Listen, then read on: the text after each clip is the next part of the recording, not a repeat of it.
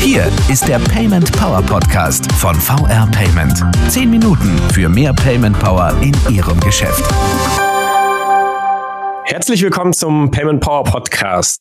Hallo, mein Name ist Willi Connell und ich spreche heute hier mit Dennis Nielsen von VR Payment. Wir haben hier im Podcast immer mal wieder so aus verschiedenen Richtungen kommend äh, das Thema Kassen, Kassensysteme, Kassenlösungen äh, gestreift und wollen uns heute aber wirklich mal dezidiert äh, mit diesem Thema befassen. Also mit der Kasse, mit den Anforderungen an Kassensysteme von der Händlerseite, vielleicht auch von der Konsumentenseite. Also je nachdem, wie das dort überhaupt spürbar, merkbar ist. Ähm, und bevor wir das tun, zu Beginn, Dennis, würde ich dich bitten, stell du dich doch bitte noch kurz vor, damit auch unsere Hörerinnen und Hörer wissen, mit wem sie es zu tun haben. Ja, Willi, mache ich sehr gerne. Ja, an der Stelle vielen Dank für die Einladung. Mein Name ist Dennis Nielsen. Ich bin bei der VR Payment im Händlervertrieb tätig, unterstütze ähm, Volks- und Raiffeisenbanken in Kundensituationen.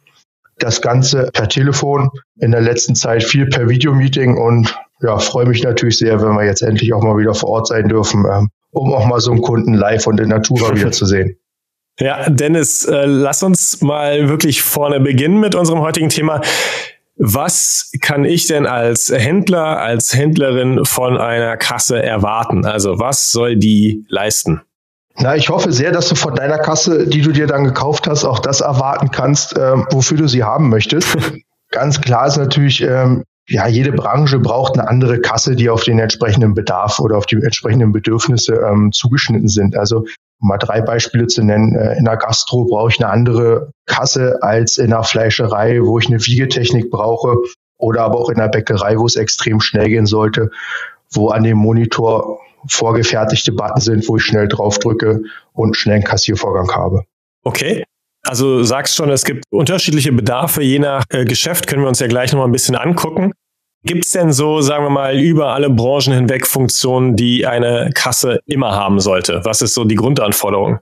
Na, also schön wäre, wenn die Kasse die entsprechenden Schnittstellen mitbringt, wie zum Beispiel äh, ZVT oder OPI, um auf die Lösung der VR Payment zuzugreifen, sprich, dass wir so ein Terminal äh, für die Kartenzahlung daran setzen können. Erklär das doch nochmal bitte für, für mich und vielleicht auch andere, die, denen die Kürzel jetzt nichts sagen. Also worum geht's dabei? Das sind Protokolle, die gefahren werden. Die sind für den Austausch äh, zuständig, äh, dass eine reibungslose Kommunikation zwischen Kasse und Terminal stattfinden kann. Okay. Also es geht wahnsinnig ins Technische rein und äh, ich glaube, das wäre jetzt zu tiefgreifend, wenn wir darauf genau eingehen würden. Schauen wir es uns doch äh, nochmal an. Also ich habe eine Kasse mit der grundsätzlichen Idee, dass ich dort also Bezahlvorgänge irgendwie ähm, registrieren kann. Äh, wir haben schon über die Anbindung an, an das äh, Terminal gesprochen, also auch äh, eben fürs Payment. Und du hast gesagt, also da unterscheiden sich durchaus äh, Lösungen und Anforderungen eben je nach Geschäft, je nach Branche, je nach äh, Industrie. Äh, lass uns das doch noch mal ein bisschen ausführen. Also was zum Beispiel ist in der Gastronomie anders? Was braucht da eine Kasse im im Vergleich zu einem Einzelhandel, zu einem Textilgeschäft? Gute Frage, Willi. In der Gastro kennen wir alle, wir sitzen am Tisch, wir geben unsere Bestellung auf. Das heißt, es wäre schön, wenn dort auch schon ein mobiles Endgerät äh, mit dabei ist, wo meine Bestellung äh, eingegeben werden kann. Und dann brauchen wir entsprechende Bongdrucker ähm, in der Küche oder aber auch an der Bar, damit auch die Mitarbeiter gleich Bescheid wissen, äh, was wird da gerade an welchem Tisch bestellt. Oder aber auch in der Küche gibt es auch ähm, sogenannte Monitore, die dann dort an der Decke hängen, mhm. wo die Küchencrew sehen kann, okay, welche Gerichte sind jetzt als nächstes äh, fertigzustellen. Und das ist jetzt äh, insofern bei einem klassischen Ladengeschäft natürlich anders. Da reden wir dann eher von einer stationären Kasse an einem festen Bereich. Genau, da wird sowas halt alles nicht benötigt. Also ähm, da muss kein Bon irgendwo hinten in einem weiteren Raum rauskommen, in einem Modehaus, oder in einem Modegeschäft, sondern da habe ich im Prinzip meinen festen äh, Kassenplatz, wo meine Kasse steht. Der Bondrucker ist direkt da dran und daneben steht idealerweise ein VR Payment Terminal. Okay. Also schon gelernt, es gibt sozusagen die, die, die mobile Kasse, also die mir dann auch den Weg zu eben einem festen Kassenbereich spart, auch als Kunde spart. Also kann am Tisch zahlen. Denkbar natürlich auch, dass ich mir in jetzt einem Ladengeschäft dadurch Wartezeiten ersparen würde, dort, wo es irgendwie mobil gelöst werden kann. Ähm, und da sind wir ja schon so ein bisschen auf der Kundenseite, also auf der Konsumentinnenseite.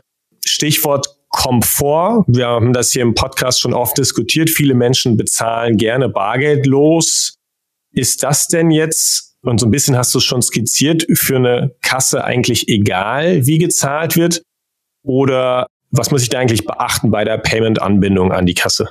Na, dass der Protokollaustausch ähm, stattfinden kann, wie anfangs schon mal gesagt, über ähm, die ZVT-Schnittstelle oder aber auch eine OPI-Schnittstelle, ähm, so dass wir hier auch äh, eine Fehlerminimierung haben. Das heißt, ich drücke an der Kasse auf Kartenzahlung, der Betrag geht ans Terminal über. Sprich, äh, die Mitarbeiterin an der Kasse braucht nicht mehr separat den Betrag ins Terminal eingeben, sondern der geht automatisch aufs mhm. Terminal rüber. Ich als äh, Konsument kann dann meine Karte ranhalten und äh, der Bezahlvorgang wird ähm, als bestätigt an die Kasse wieder zurückgegeben. Der Bon kommt raus und ich nehme meinen schönen Einkauf und verlasse den Laden. Mhm. Also tatsächlich im Grunde eine reibungslose Kommunikation auch und eine Abwicklung des, des gesamten Prozesses, egal welche Bezahlmethode gewünscht wird. Genau. Dann, Dennis, lass uns doch mal so auf die auch gesetzlichen Anforderungen bei der Kasse schauen. Wir haben ja jetzt eher, eher geguckt, was braucht es eigentlich aus der praktischen Anwendung. Was sind gesetzliche Anforderungen bei der Kasse? Welche muss die erfüllen? Also da gibt es die Kassensicherungsverordnung, die besagt, dass alle Daten lückenlos und manipulationssicher gespeichert werden sollen. Mhm. In Deutschland äh, seit dem 30.09.2020 brauchen Registrierkassen eine sogenannte Sicherungseinrichtung, kurz TSE genannt. Mhm. Diese speichert die Transaktion in der Kasse in einem internen Speicher und ein Code wird ausgedrückt. Dieser Code wird nachher auch auf dem Verkaufsbeleg äh, zu sehen sein. Und das Ganze ist dann exportierbar oder muss exportierbar sein als unveränderbares Protokoll fürs Finanzamt. Ja. Mhm. Okay. Das Gute ist, diese Funktionen sind tatsächlich bei allen aktuellen Kassenlösungen bereits enthalten die wir auch, wenn uns der Kunde danach fragt, empfehlen. Muss sich darum also nicht kümmern, ist drin und abgedeckt. Genau. Und da hast du gesagt, das ist exportierbar ans äh, Finanzamt oder muss es sein. Wenn ich jetzt die Kassendaten erstmal bei mir behalten und vielleicht mit meinem Steuerberater teilen besprechen möchte, geht das auch? Genau, das geht natürlich auch.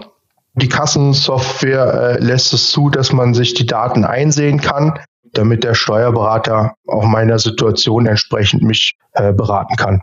Kommen wir langsam zum Ende, Dennis. Wir haben ein bisschen über die Anforderungen gesprochen, also die auch äh, unterschiedlichen Händlerseitig, was eigentlich konsumentenseitig die Erwartung ist und was dabei zu beachten ist in der Anbindung an, ans Payment und an Terminals. Und wir haben über die gesetzliche Seite gesprochen. Jetzt Richtung Ende kommt dein Tipp für Händlerinnen und Händler, ähm, für Verkäuferinnen und Verkäufer. Worauf sollen sie achten? Was ist wichtig? Also wichtig ist, dass die Kasse mit dem Terminal verbunden werden kann. Ja, wir sind da grundsätzlich als Power Payment äh, für jeden Kassenhersteller offen. Sprich, wir stellen jedem, äh, wenn das möchte, ein Testterminal zur Verfügung, damit eine mhm. sogenannte Abnahme stattfinden kann, damit der Händler auch auf der sicheren Seite ist und sagt, okay, mein Terminal, meine Kasse harmoniert mit dem Terminal, was ich künftig von der Power Payment bekomme. Okay, der wird nicht einmal ausgestattet und stellt dann fest, ups, klappt gar nicht, sondern das ist getestet, da ist er auf der sicheren Seite. Genau, da gibt es dann auch ein Abnahmeprotokoll drüber. Da steht auch unser Produktmanagement äh, mit Rat und Tat zur Seite, damit diese Abnahme fehlerfrei und erfolgreich über die Bühne geht. Okay. Damit hat der Kunde äh, den Vorteil, was wir vorhin schon mal hatten, der Fehlerminimierung bei der Eingabe ins Terminal, weil ich tatsächlich in der Kasse nur noch auf den Knopf drücken muss, auf Kartenzahlung. Der Betrag ist da und es kann losgehen.